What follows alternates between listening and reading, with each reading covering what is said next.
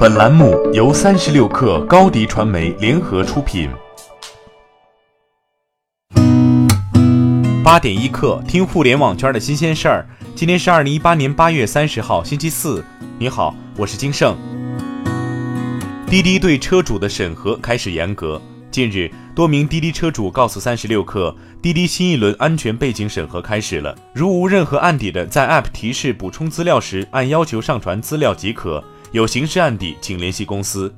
一名车主称，自己所在的滴滴司机微信群里，在顺风车事件后，已经有车主被滴滴禁封账号，其中以快车司机为主。针对之前网上流传滴滴强制向用户调取通讯录等多项隐私权限，否则不能使用滴滴的消息，滴滴回应称，滴滴在隐私政策中对核心功能与附加功能进行了区分，仅当用户拒绝提供部分核心功能信息时，才会导致 App 无法使用。调取手机通讯录权限并非更新版 App 新增的内容，主要用于代叫车时填入被代叫车人联系方式和填入紧急联系人联系方式。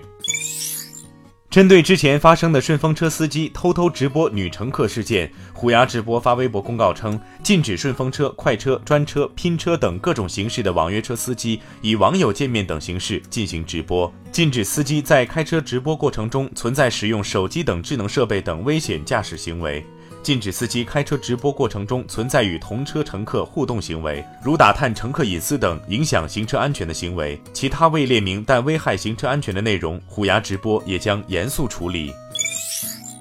上汽集团副总裁周郎辉昨天在国资委的一次媒体通气会上透露，上汽今年深入推进创新战略，不仅注重产销规模大起来，更注重自主创新强起来和业务转型新起来。网约车便是上汽拟开拓的创新业务，但究竟该如何做，是否会引入社会资本，周兰辉并没有详细解释。他仅透露，十月左右相关信息就会对外披露。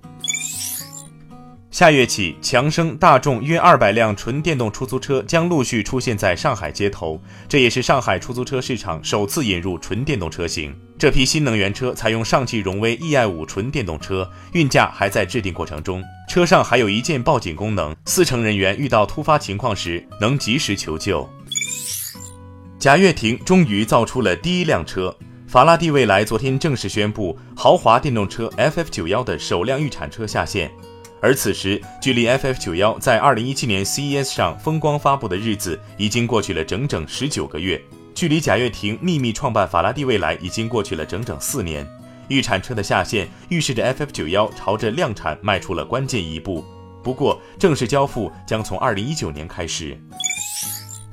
据自媒体 IPO 早知道消息，海底捞已经收到港交所的书面通知，确认今天通过聆讯。根据最新的上市时间表，海底捞将于九月十一号确认基石投资者名单，九月二十号完成 IPO 定价，九月二十七号正式登陆港交所。海底捞计划通过本次 IPO 募集七至十亿美元，市值九十至一百二十亿美元。目前，中投、贝莱德、富达、高瓴和中国人寿有望成为基石投资者，都表示愿意接受这一价格区间。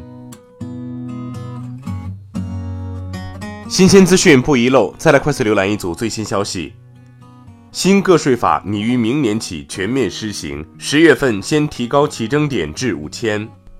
深圳设房租涨停板，全国住房租赁政策细则或加速落地。乐视网上半年亏损十一点零四亿元，营收同比下滑百分之八十二。比亚迪上半年净利润四点八亿元，同比下降百分之七十二点一九。